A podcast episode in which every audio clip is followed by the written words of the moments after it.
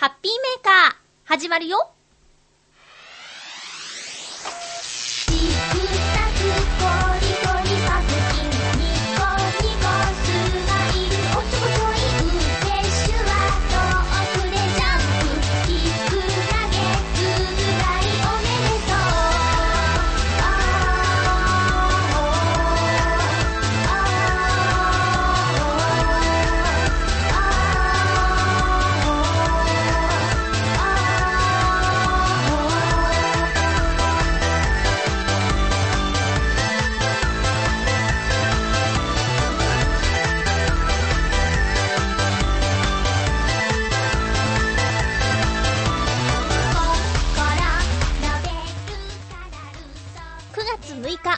所、のハッピーメーカー。この番組は、ハッピーな時間を一緒に過ごしましょうというコンセプトのもと、ちょあへよ .com のサポートでお届けしております。今日は話したいこと、告知もいろいろあるので、えー、1時間、最後までよろしくお願いします。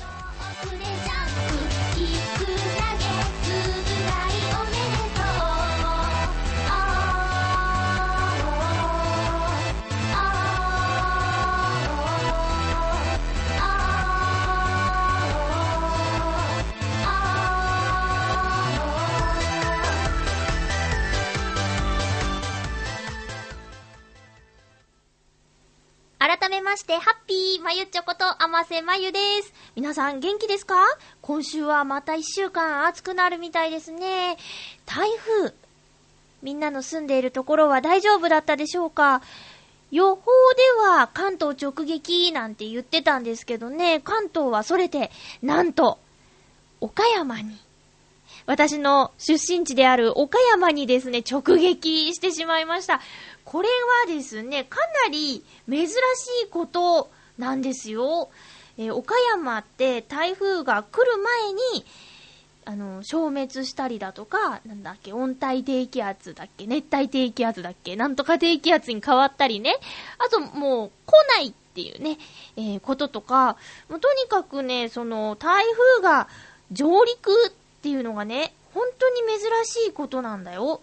でね、うちの母親、あの、土曜、まあ、ノロノロ台風とも言われてて、自転車並みの速度だって言ってたんですけどね、えーちょうど台風が上陸、まあ、近づいてる日にも、うちの母親は仕事に向かわなきゃいけなかったんですけど、いつもは、いつもは電車で通勤している私の母上、えー会社からですね、この日は電車が止まっているので、タクシーで来てくださいという風にね、電話がかかってきて、初めてタクシーで会社に向かったよ、なんてね、えいうメールが来ましたね。この日はさすがにうちの母上からメールが多くってですね、えーサッカーのネタと、その、台風で今どんなだっていうネタでね、えーいっぱいメールが来てたんですよ。なんだっけな、十何年ぶりの、その台風が直撃だったんだって。私も、その、小学生や中学生の時って台風が来てさ、警報とかになったら自宅待機とかお休みとかになるのをちょっと楽しみにしてた節があってね。そう、大変さを知らない、まだガキンチョですよ。え、その時にね、え、岡山はなんで、えー台風が来てくれないのぐらいの勢いで言ってたんですけど、いざ来るとなるともうほんと大変でね、私の知ってる友達、 mixi とかの情報によると、避難命令が出ただとかね、えー家の前がほんと川のようになっているとか、あと実際映像で見せてもらったのは、その、何度かお話ししている岡山すみます芸人のえにしさんの、えーユーストリームの映像ですね。これを見ると本当に家の前、えにしさんの実家の家の前が濁流みたいになってて、これが本当に岡山なのかというぐらいの大変さでね、もちろん、その岡山以外の周りの四国とかね、えー、紀伊半島ですか。その辺もね、大変なことになってたんでね、えリスナーさんの中にも影響があった方いらっしゃるんじゃないかと心配しております。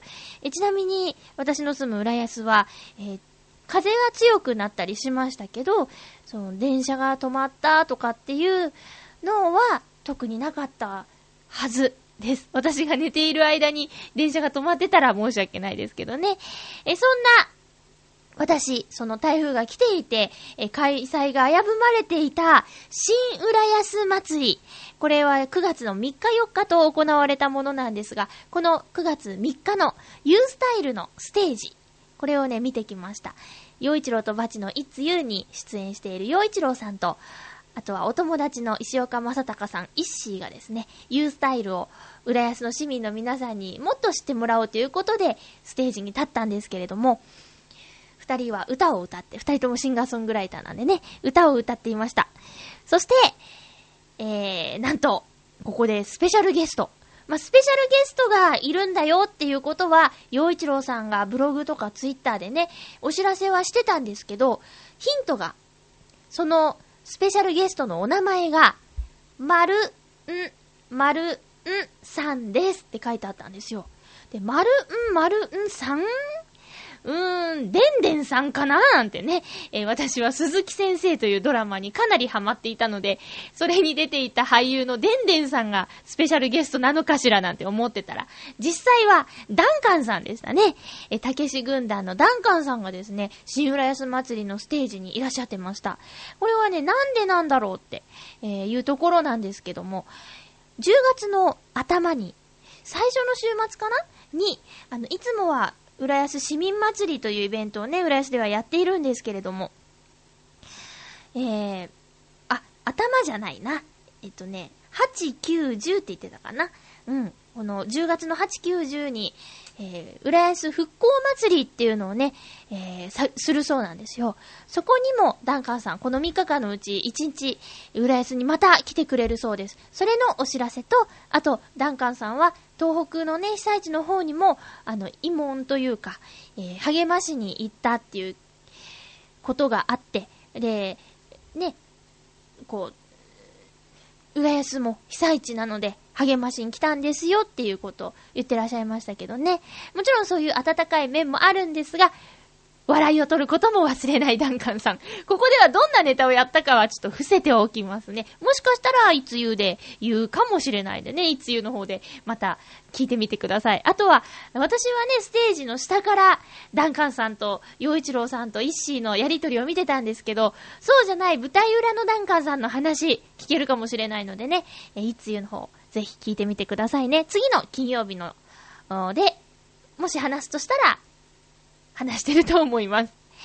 えーと、この新浦安祭り、私、ちゃんと行ったのは初めてなんですが、やってるのは知ってたんですけどね、えー毎年やってるんですけどもね、屋台がたくさん出て、あと、ステージで、いろんな団体の方がいろんな発表をします。踊りをやる子供たちがいたりだとか、もう本格的な、その、演奏をするバンドが出演したりだとか、いろいろな方が登場するステージ、そして屋台。屋台なんですけども、浦安の市内で、お店を出している商店はもちろん、あの浦安の名物を知ってもらおうということで、例えば、ひしを使った焼酎、ひし焼酎、浦安の絆っていうのがね、ご当地ものであるんですけど、このお店が出ていたりだとか、あと、私は今回初めて知ったんですけど、浦安かりんっていう上りが立ってて、で、そばまで行くと試食やってますということで、これはかりんとうのようなおまんじゅうのようなお菓子。なんて言ったらいいんだろう。まあ、かりんとうが好きな人にはたまらない、ちょっと細長い感じのかりんとう生地？かりんとうのような食感の生地に、中にあんこが詰まっている。そんな棒状のお菓子、浦安かりんっていうのを、これをね、また初めて食べまして、美味しかったなと。あとは、まあ、12月の17日、浦安で先行上映が始まる、カルテットという映画の宣伝のブースも出ていました。そしてこのカルテットの原作者、鬼塚先生。もし、あの、シン浦安の方にね、お住まいなんですけど、会場でお会いして、もう私は、え、一度言うスタイルの会場でお会いしたぐらいなので、全然、あのあんた誰みたいな 感じだと思うんですけど、おめぐみさんはね、えー、あ、めぐみさんと一緒に行ったんですけど、めぐみさんと鬼塚先生は、えー八方美人でもご一緒していたりだとか、ミュージカルのカルテットの時の練習のところへ取材に行ったりだとか、あと、本当ご近所さんらしくて、えーいろいろとね、もう会うことも多く、とても仲良く話してて、いいなぁなんて思いながらね。うん。このカルテット、えー1月かな、全国公開も決定したようなのでね、えー皆さんの街で見られるようになったらぜひ見てください。このカルテットもちろん、えー俳優さんたちがすごいなっていうのもあるんですけども、浦安を舞台に撮影、ロケしているのでね、私が住んでいる街が分かっていただけるんじゃないかと、そういう面白さ、楽しみ方もあります。カルテット、どうぞよろしくお願いします。早く見たいという方は、12月17日から、シネマエクスピアリで上映されるということなのでね、早く見たいという方は、浦安まで来て見てください。それ以降でもね、あの各全国の劇場で公開される予定なので、待っていてくださいね。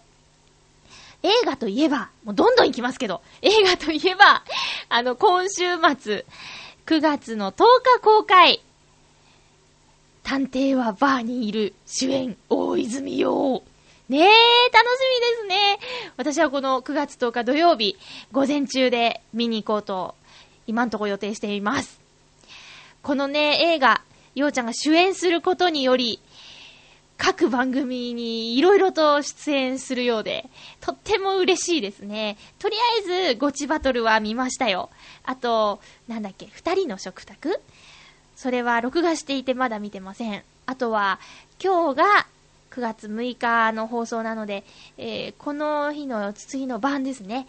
プスマーにも出演するとか、あと、お試しかとか、あと、ほんまでっか TV とか、なんかね、え、ぴったんこカンカンとか、出演するらしいですよ。もう、たまらないですね。どう、なんかあんまり、そうだな、好きとか嫌いとか関係ない視聴者の方が見たら、なんだこいつ出過ぎだとかって思っちゃうぐらいのラインナップなんですけど、もうファンとしてはたまらない、ようちゃんウィークが始まっているわけですよ。そして、探偵はバーにいる探偵役の大泉洋さんが、探偵ナイトスクープに出演するそうです。これが残念ながら、私の住んでいる浦安では放送されていません。9月9日放送分の探偵ナイトスクープかな？これね、どうしても見たくって、その探偵ナイトスクープっていうのも、スペシャル版で、こっちで、関東の方で放送していたのを見たことあるんですけど、すっごい面白くって、その西田敏行さんがね、メインで司会してて、なんか企画とか面白くって、こっちでもやればいいのにと思ってて。それでどうしても大泉洋さんの出演する回を見たいって。で、母親に、岡山では探偵ナイトスクープをやってますかとメールしたら、やってるよって。ただ、録画する機会がありませんというお返事をもらってしまいました。そこで、岡山に住んでる親友に、お願いしますと。かなり久しぶりのメールが、そんなお願いメールなんですけどもね。えー、そしたら、心よく OK してくれたと同時に、え、これ全国ネットじゃないのっていう返事が届きました。そうなんです。全国ネットじゃないんですよ。ねえ、基準がわからないですよね。面白いのは、こう、放送しちゃえばいいのにね。ということで、彼女に一応お願いしてるんですが、あの、ハードディスクへの録画しかしたことがないので、えー、届くまで時間がかかると思いますというお返事もいただいておりますのでね、えー見るのをワクワクしながら待っていようと思います。持つべきものは、地元の友。はい。地元の友。私にとって地元っていうのはやっぱり出身地の岡山、そしてもう10年以上住まわせていただいているこの浦安なんですけどもね、浦安も地元と呼んでいいのかわかりませんが。だって、あの、めぐみさんね、新浦安祭り一緒に行ったんですけど、あの、浦安のね、学校に通っていためぐみさんなんですが、歩いてると、知り合いにね、会うんですよ。で、きょとんとしていると、あ、学校の先輩だよ、とか、まあ、地元だなーって思いました。だから私はやっぱり地元って呼んじゃいけないのかもしれないけど、えー、10年以上住んでいる、とても愛着のある浦安で、仲良く最近しているあの方からのメッセージをご紹介しましょう。ミッチェルのラブミッションパーソナリティ、ミッチェルさんからメールいただきました。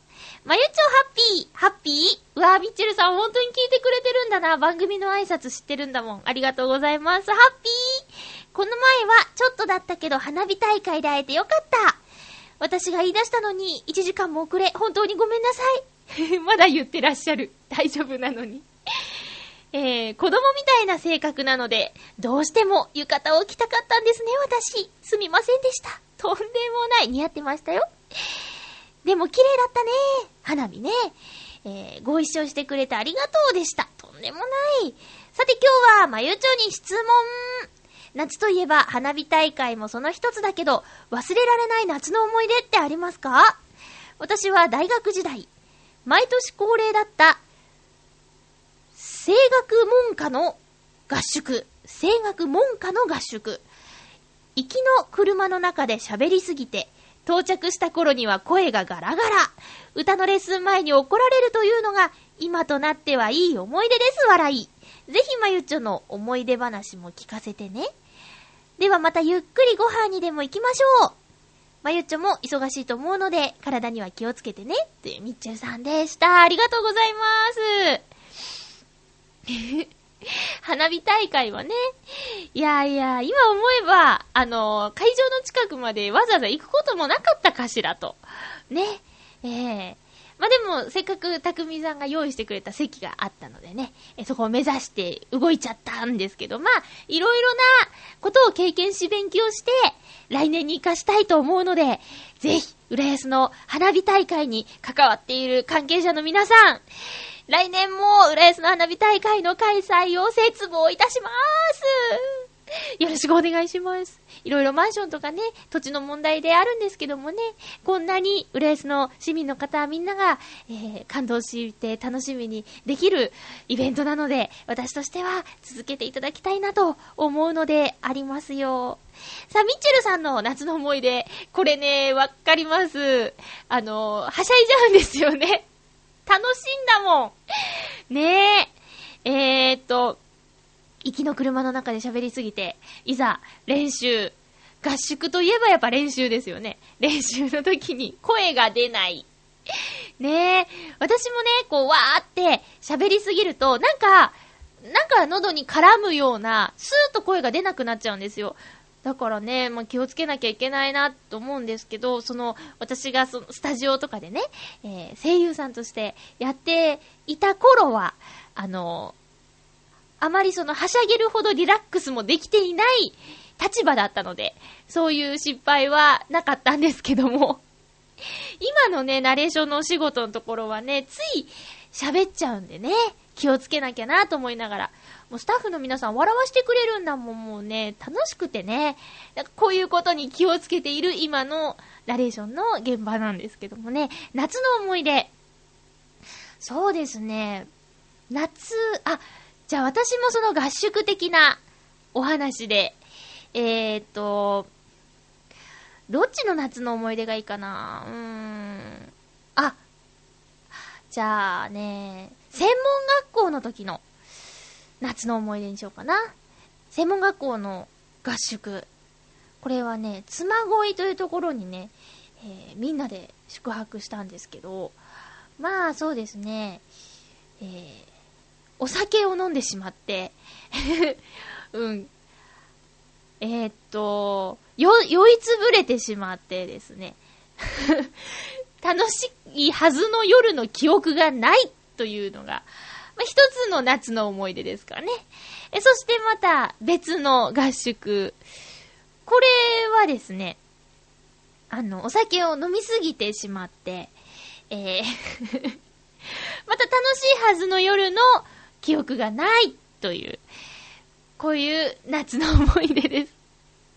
まあ、お酒は抜きにして、えー、そうですね、この、専門学校じゃない方の、養成所の時の夏の海の方は、うーん、水着を着たんですけど、上に T シャツを着て、なかなかそれが脱げなかったっていうね、とても恥ずかしかったので、上が脱げなかった。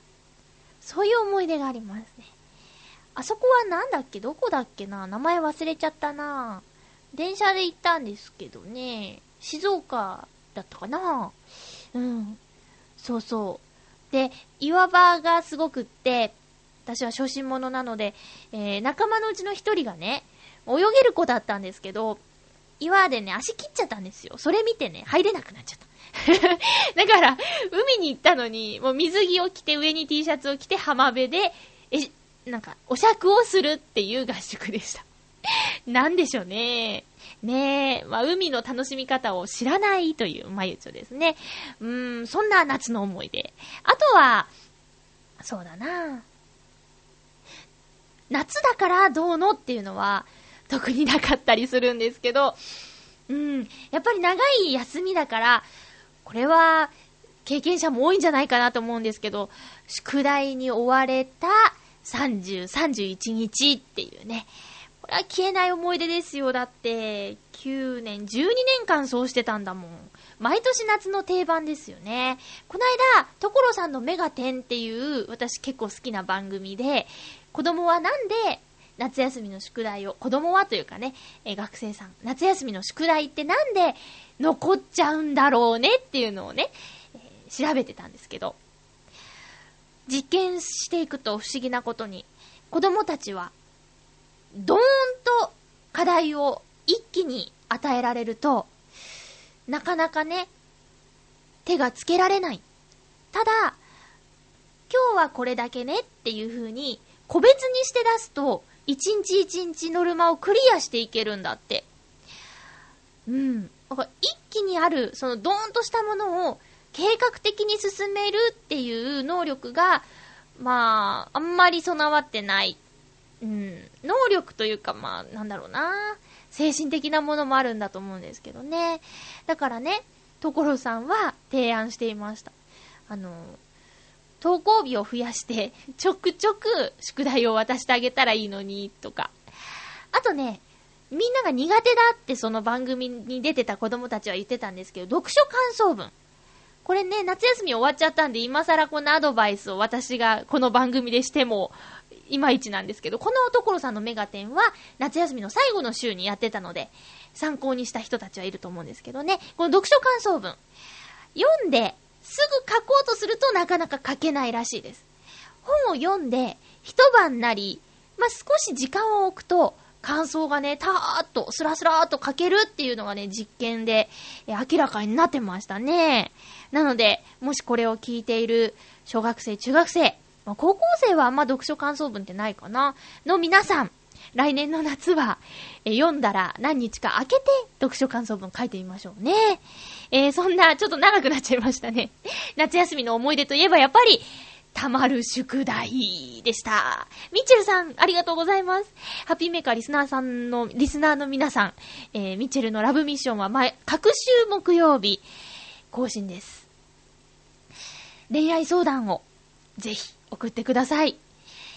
まあ、自分の悩みを送れなくても、他の方の悩みを聞いてね、自分のことのように感じて何か活かすこともできるだろうし、愛情表現コーナーのセリフを使って、大事な人に愛情を表現するのもいいと思います。あとは、そうですね、ミッチェルさんのフリートークもとっても面白いので、ぜひぜひ聞いてくださいね。さあ、コーナー行きましょうか。ハッピーもぐもぐハッピーもぐもぐのコーナーです。今日のもぐもぐアイテムは、ポッキーパンダ。ポッキーパンダっていうのかな？うーん。写真を撮り忘れたので今押していいですか？よいしょ。ポッキーパンダです。えーっと、こうか。せー、はい、チーズ。はい、ポッキーパンダです。グリコ、ポッキー、ポッキーパンダ。もぐもぐ。バリバリ。よいしょ。これはね、近所のスーパーで買ったんですけどね。わーえ、外のパッケージはね、もちろんパンダなんですけど、中の小袋もパンダのイラストが書いてあって、すごい可愛いです。パンダのこの色のバランスっていうか、デザイン？生き物に向かってデザインっていうのもね、人間のデザインってなんだって感じなんですけど、これパンダの色。これ、すごいいいバランスですよね。はい。食べよう。おー。これはね、クッキーのところがね、黒くって、チョコが白いです。で、白いチョコのところに、クッキービスケットなんかまぶしてありますね。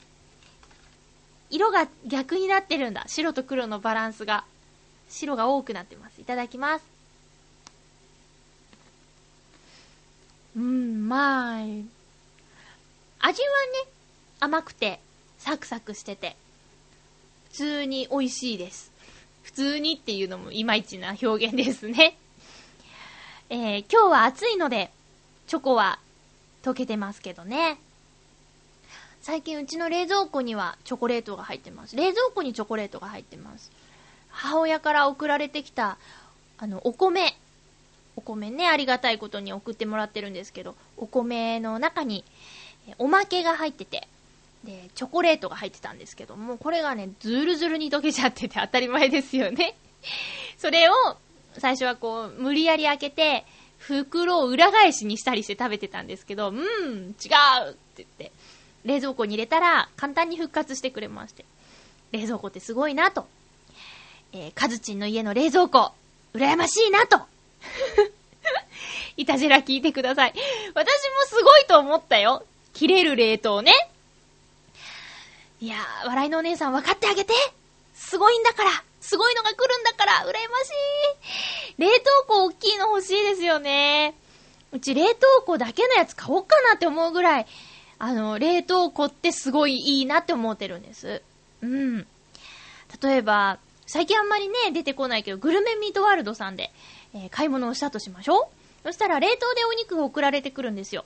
で、まあ、それをね、あの、冷凍だから保存も効くし入れとくとか、あと冷凍のカット野菜とかは割と便利なんですよね。それをね、買って入れとくとか、あとは、まあ、家でね、こう、下ごしらえ、えしたものを冷凍してまた、ジャーっと焼いちゃえば、手っ取り早いとか、いろいろと冷凍するのはね、助かるんですよ。あとは、この夏はね、保冷剤やアイスのがやったらと冷凍庫に入ってるんでね、えー、だいぶ場所を取ってます。あとはね、別の箱を買って、生ゴミをね、夏の間は冷凍庫に入れて、えーゴミの日まで保存したりしてましたね。あ、ちゃんとその生ゴミ用のケースを買って、その冷凍庫に入れてるんですけど、それで結構場所取ってたりするのかもしれないですね。生ゴミのままで外のゴミ箱を入れとくと、まあ、別の袋に入れてたとしてもなんかね、ちっちゃい虫が出てきたりしちゃうじゃんそれをこう、予防するために、うん。冷凍庫で保存してたんですけどね。ええあ、今日曲流そうと思ったけど、もうこんな時間だから曲流しません。話したいこともいっぱいあるんだってば。えーと、そんなハッピーモグモグ、そうだ。えーまたツイッターでね、収録後お知らせするので、放送までに用意してもらえたら、一緒にもぐもぐしていただけると嬉しいです。見た目にも可愛いグリコ、ポッキーパンダ。美味しゅうございました。さてと、どうしようかな。ハッピートークは月間テーマなのでね、無理くり行かなくてもいいかなと 思うんですが、メールいただいてるんですよね。じゃあ、今日は、一通、ご紹介しようかな。あ、いや、二通ご紹介しようかな。いや、ちょっと時間により変更になりますが、行きましょう。ハッピートークハッピートークのコーナー、月間テーマにさせていただいています。9月の月間テーマは、僕の大切なものというテーマです。それでは、一通ご紹介しましょう。ハッピーネーム、コージアットワークさん、ありがとうございます。まゆっちょハッピー、ハッピー。大切なもののランキングを作ったら、上位にはアルバムが入るのではないかと思います。ところが、私は引っ越しのどさくさで、子供の頃から学生時代までのアルバムをなくしてしまいました。これでは将来、私の記念館が立つ時に展示する写真がありません。しかし、美化されがちの思い出を否定する証拠がなくなって、これはこれでハッピーだと思うことにしています。後世の画家たちよ、私の姿を想像して競い描くがよい笑い。ところで、まゆっちょの少女時代の写真、今自分で見るとどんな感じですか？では、ということで、コージアットワークさんありがとうございます。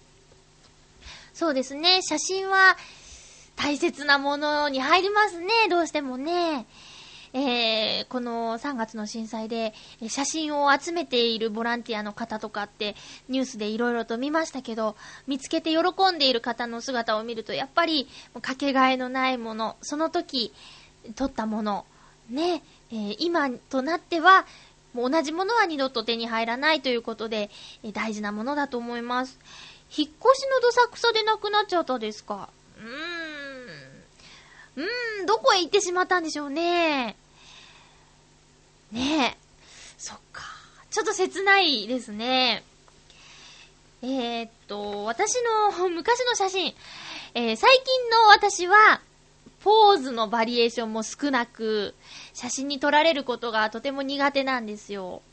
だけど、子供の頃の私は、なんか自分を勘違いしていたのか、もう大胆な、可愛いポーズをさせられていたのか、まあ、バリエーション豊かなポージングだなと思います。小学校の低学年ぐらいまでかな。小学校高学年ぐらいになるともうね、なんか、テレ屋さんというか、写真苦手なんですね、みたいな。あ、理由はね、分かってるの。なんでか。多分ね、小学校高学年ぐらいからね、歯科矯正をしたんですよ。出っ歯さんだったんでね。うん。で、出っ歯さんで、あのー矯正器具、今のように透明なものとかじゃなくて、もう、トイストーリーの1の、アンディの隣の家に住んでるシドを見たらわかるような、ああいう、もう、こってこての矯正器具をつけてたんで、こう歯を出して笑うことがね、すごく嫌だったんですよ。ギラーンってそのシルバーのさ、こう、金具が見えちゃうのがね、嫌で。で、手を口にして喋るのが癖になっちゃったり、あと笑う時もね、なんか、ちゃんと、あはははって笑えない子だったんですよね。うん。それでなんかね、写真に収まる時も、あの、器具が映りたくないって思っちゃったり、あと、そしたらぎこちない笑顔になっちゃったり、で、そんな自分の写った写真を見て、うわー、つまんない顔してんなと思ったら写真が嫌になっちゃったりっていう感じでね。うん。それで、だと思うんですけど、そうなる前の写真はね、自分で今見てて、可愛いと思う。可愛い子供だったなと思います。それはもうね、しょうがない。そうだったのよ。うん。今は違うけどね。ははは。ねえ、もしかしたら、な、もうちょっと未来になったら、今の姿から過去の自分を、こう、ね、想像して、絵や写真になるような機会ができちゃうかもしれないですね。もう今もね、もしかしたらあるかもしれない。ねえ。コジャットワークさん。見つかるといいですね。親戚のどなたかのお家に、うちになんかあるんだよね、みたいなことがあったらいいですよね。メッセージありがとうございました。もう一通ご紹介しましょう。ハッピーネーム、フクロウの騎士さんありがとうございます。まゆちょさん皆様、ハッピー、ハッピー今月のテーマ、僕の大切なものについて。私にもそれなりに大切なものやもの。これは、ぶ、物。動物の物と、人に使うものですね。これ、音にすると難しいんですけど、ものや、ものがありますが、え本質的に冷淡な人間なので、そうかな？それらを失ったとしても、せいぜい失った瞬間に残念と思うだろうというだけで、本当に大切に思っているのかを疑問に感じてしまうところがあります。それでもあえて失った時に残念と感じるだろうと思えるものを挙げてみると、敬意を払うに値する友人、家族、今の自分を構成してきた場所、使い込んで確一的な規格のものと違うものになった道具くらいでしょうか。やはり、究極的なところでは執着するものが何もない私には難しいテーマでした。笑い。ではでは。袋のキスさんありがとうございます。そうですか。冷淡な人間じゃないでしょ。だって、ハッピーメーカー聞いて、ハッピーメーカーにメールくれる人に冷淡な人はいないと思うんですけどね。ええ私は冷淡な人じゃないと思いますよ。自分を構成してきた場所っていうのは、例えば、学校とかですか？うん。学校ね、先週か先々週かにちょっと話しちゃったことなんですけど、私の出身高校、なくなりはしてないけど、驚愕になっちゃったんですよ。まあ、これは、ある意味で、私の、うーん、私を作った場所がなくなったという感じがして、残念、寂しい、という気持ちになりましたね。あまり高校にいい思い出はないんですよ。浮いてたので。クソがつくほど真面目な、え生徒だったので、まあ、いい意味か悪い意味かわかんないんですけどね。うん。だったのでね、そんなにいい思い出もなく、思い入れもなかったはずなのに、驚愕と聞いて、驚愕になったと聞いて、やっぱちょっと、ね、自分の知ってる場所じゃなくなっちゃったような感覚になりましたね。あとはどんな感じかな？公園とか？よく行く場所とかそういうことかな？えー、フクロウの騎士さんを作った、そういう場所、学校じゃない場所、私たちでも行けるような場所があったとしたら、行ってみたいですね。うん。家族。敬意を払うに値する友人。人間。うん。これは、かけがえのない、代わりのいないものなのでね。ええ特に大切でしょうね。あとは、その道具。長く使っているもの、大切。うーん。例えば、フクロウのキスさんだったら、フェンシングをされてるので、その辺の、ね、えーフェンシングで使う道具。これは使い込めば使い込むほど手に馴染むとか、なんか、自分と一体化するとか、そういう感覚になるんでしょうかね。まあ、ランキングというか、一番大切なものっていうのはなかなか難しいと思うんですけど、大切だなと思うものは、え身近にね、いろいろとあると思います。普段、普通に生きてたら気づかないけど、まあ、ハッピーメーカーでテーマだから、なんかあったかなーなんて考えて、は、そういえばこれ大事かもとかって気づいてもらえるだけでも、この企画をやる、う意味があるというか、やってよかったなと思えるというか、えそんな感じがするので、えーもし、一回送っても、またあったら、見つけたら、えー今月は4回かなあるので、またメールくださいね。以上、今週のハッピートークのコーナーでした。さてと、前回いただいていたお便りをご紹介しましょうかね。すいませんね、先週読めなかったんですよね。ハッピーネームカズさん、ありがとうございます。まゆちょハッピー、ハッピー？まゆちょは果物で一番好きなのは何ですか？私は梨です。梨の季節がやってきました。シャキシャキでみずみずしくて甘くてうまうま。私も果物で一番好きなのは梨です。今年も梨園の直売所に買いに行きました。直売所の梨は収穫から時間が経っていないから、シャキシャキ、みずみずしさば、みずみずしさが半端ねえ ちょっとは、博多っぽくなっちゃう。みずみずしさばとか言っちゃった。半端ねえ周りぐるっと梨の木だもんね。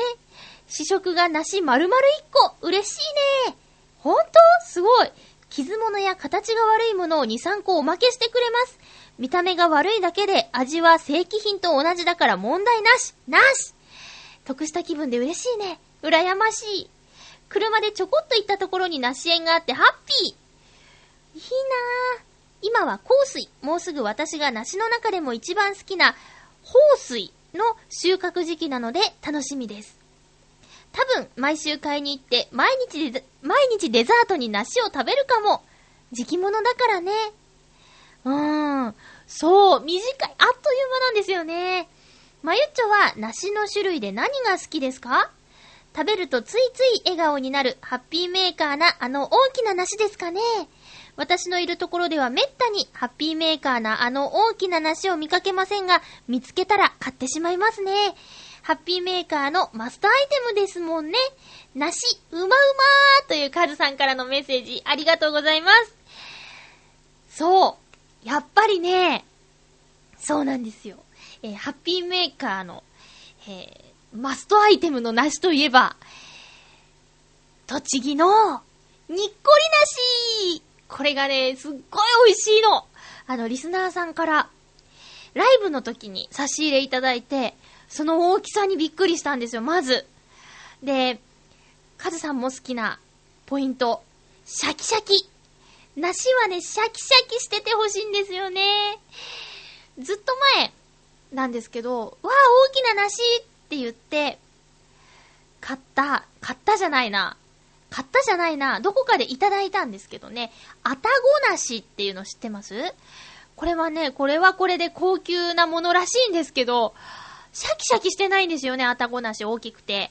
大きくて、大きくてが理由じゃないか。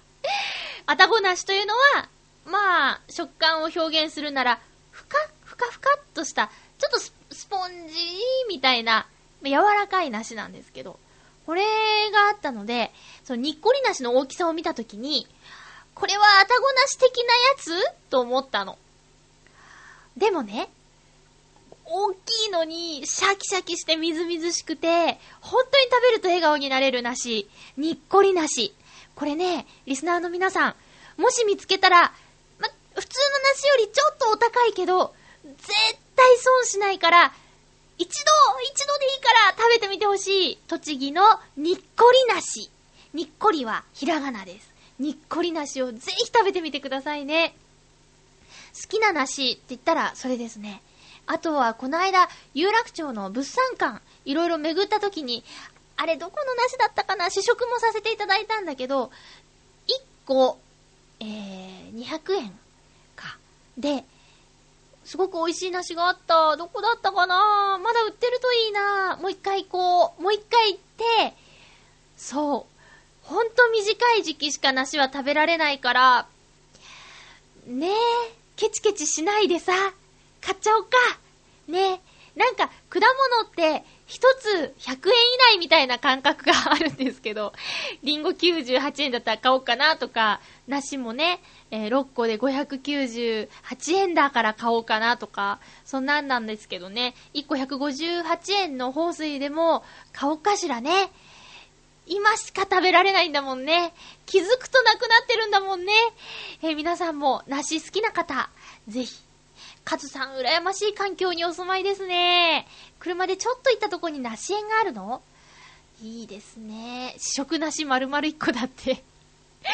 いやー、たまらない。たまらないし、今すぐ梨が食べたくなってしまいました。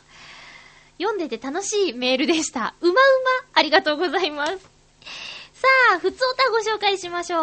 ハッピーネーム水なぎさん、ありがとうございます。これを収録している9月5日は水なぎさんのお誕生日だそうで、おめでとうございます。ハッピーバースデーですね。そんな水なぎさん。まゆっちょハッピー、ハッピー？この週末は、ちょっと前の天気予報では、関東に台風が直撃ということでしたので、遠出の予定は一切入れず、自宅に引きこもる覚悟でいたのですが、どういうわけか関東からは逸れてしまったために少しだけ出かけることにしました。行ってきたのは、この週末に東京で同時多発的に開催されている北海道物産展。ちょうど新宿のデパートでは3カ所で同時に開催されていましたので、ざっと一通り回った後で1カ所のイートインで食事。入ったお店は、伊勢丹新宿店に出店している鬼ヤンマというラーメン店。ここはラーメン好きには有名な札幌すみれがプロデュースしたというお店だそうです。すみれ、すみれや純連の系列店のラーメンは私はとても好きなので迷わずここに決定。純粋なすみれの味とは少し違っていましたけど、なかなか美味しかったです。ちなみに、この系列のお店で今私が一番好きなのが、札幌でも有名なサイミというお店です。ここは一番スープが辛すぎず、脂っこすぎず、バランスが良くて美味しいです。でも大行列ができるので、時間に余裕を持って行かなければなりませんけどね。他にも色々と食べたいものがたくさんあったのですけれど、今回はこれでお腹が満足してしまったので、これにて企画、帰宅。今後のあちこちのデパートで北海道物産展が行われていくと思うので、欠かさずにチェックしていきたいと思います。ではではということで、水なぎさんありがとうございます。そうなんですよ。同時多発的に開催されてるんですよね。えー、新宿、伊勢丹、高島屋、慶応でしたっけ？私は慶応デパートに金曜日に行ってきました。イートインで、えーラーメン食べました。リカというお店。リカはね、関数字の6に、花。リカ。花はね、あの、簡単な方の花の字ね。草冠に化けるで。リカ。えー海の幸彩りラーメンというのを食べました。カニの出汁のベースのスープに、カニの身、足がね、3本ぐらい。あと、ウニも乗ってたり、えーエビとか、いろいろ海の幸が乗ってました。美味しかったそれでね、白い恋人ソフトクリームも食べちゃいました。白い恋人のチョコレートのホワイトチョコレートを使ったソフトクリーム。美味しかった美味しかったです。あとね、買って帰ったのはね、もうほんと、そう、金曜日は雨が降るかもなんて言ってたんで、京王デパートしか行かなかったんですけど、そこでね、割と満足しちゃったんですよね。えー、ルタオのドゥーブルフロマージュは大好きなんですけど、それを買うつもりだったんですけど、期間限定って言われて、あと食べたことがなかったので、ポティロンドゥーブルっていう、ルタオのポティロンドゥーブルっていうのを買いました。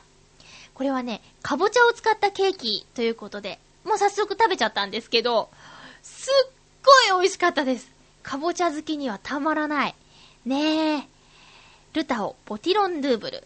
まあ、これから物産展行く方、まだね、一週間しか経ってないから、もう一週間ぐらい新宿やるんじゃないかな。その後は、なんか、池袋の方でもね、やるみたいだし、銀座も同時にやってるのかな、今。まあ、とにかく調べて行ってみてくださいね。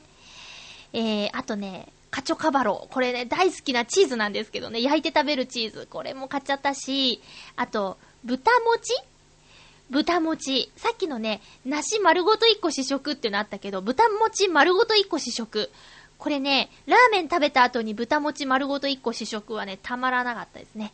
お腹がはち切れそうになってしまいました。ラーメンの前には、そうそう、初めて、時知らずという鮭を食べました。えー北へのダイヤモンドダスト、えーオープニングテーマの歌詞の中に、東京知らずオードレーっていうのがあるんですけどね、えーこれは時知らずから作詞されたんだろうなっていうことで、時知らずを初めて食べて、一人興奮してしまいましたけどもね。えーあとはね、えっ、とね、いたじらに差し入れとして、開拓おかきを買いました。これが、さっきも冒頭も話したんですけど、9月10日公開の探偵はバーにいる主演大泉洋。この作品の中で開拓おかきを食べるシーンがね、ちょくちょく出てくるらしく、それで、ミーハーな私は買ってしまいまして。で、いつもお世話になっている局長カズチン、そして、えー、ヨシオンさんに、えー差し入れとしてね、お土産渡しました。多分、次回のイタジラでもぐもぐしてくれるかなかなーって思ってます。あとは何買ったかな？ジンギスカンのお肉買いましたね。試食のお兄さんがうまくってね、進めるのが。あとなんだっけな？そんなもんかな？そんなもんかな？あ、違うあともう一つね、スイーツ買っちゃった。えっ、と、白い恋人の、バームクーヘン。白い恋人のお菓子に使われているホワイトチョコレートを挟んだ、バームクーヘン。これを買ってしまいました。日持ちするので、これはね、まだ手つかずで食べてないんですけどもね、楽しみです。というか楽しかったです。北海道物産展はやっぱテンション上がりますね。ねえ。だから予算を決めて、これ以上は買わないぞって言って、行かないと危ない危ない。今回は予算の範囲内に収めることができたんですけども、気をつけないといけませんね。えー、水なぎさん、いい週末の過ごし方でしたね。えー、メッセージありがとうございました。さて、あんまり時間ないんですけど、ちょこっとこのコーナーやらせてください。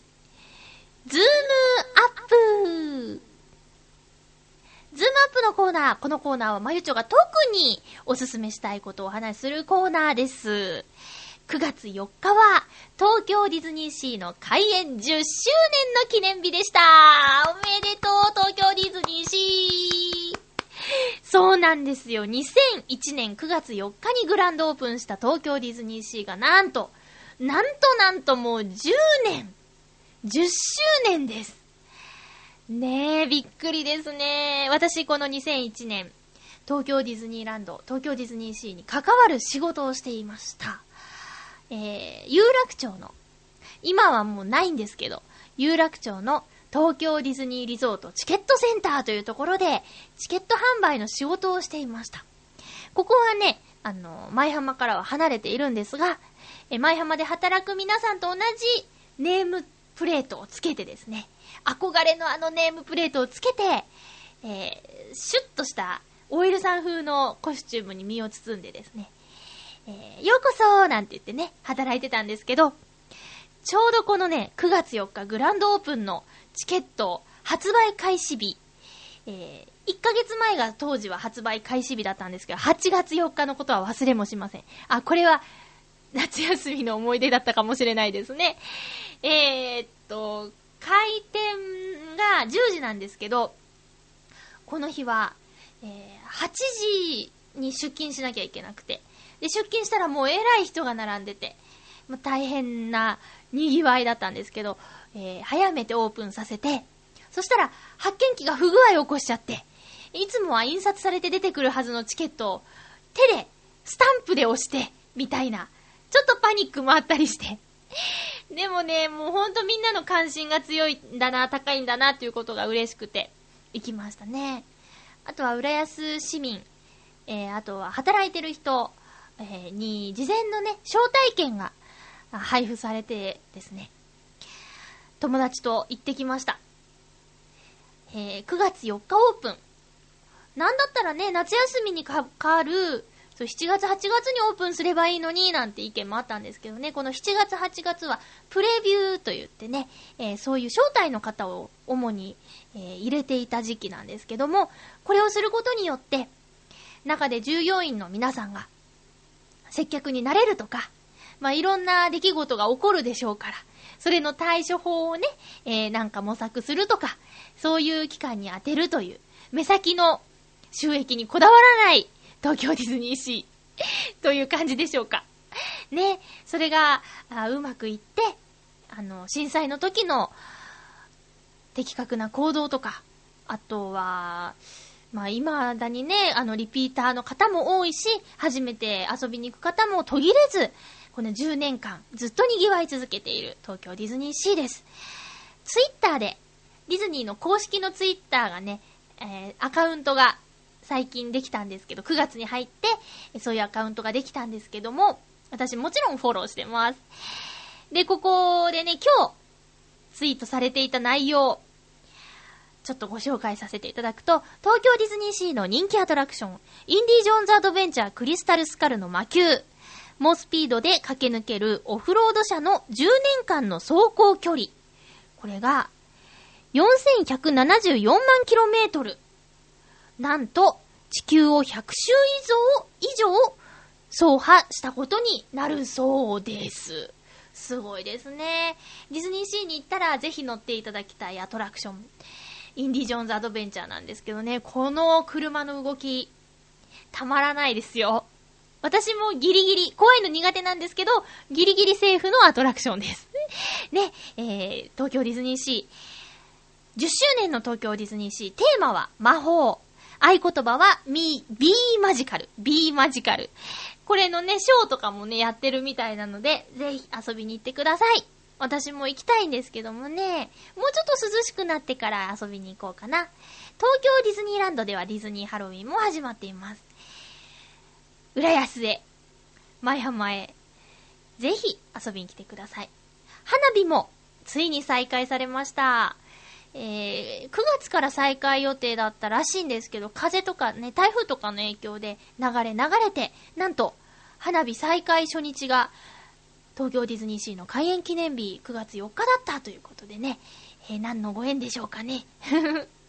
なんか嬉しい、えー偶然が重なったような感じがしますよね。さて、チョアヘヨからのお知らせです。今日ちょっと1時間ちょいになっちゃうかも。いや、頑張る。えー、チョアヘヨからのお知らせです。まず、10月1日土曜日、船橋競馬場にて、ダート駅伝ダートレースが行われるそうです。これは、普段は馬が走るダート。馬が走るところをダートって言うんですね。一つ賢くなりました。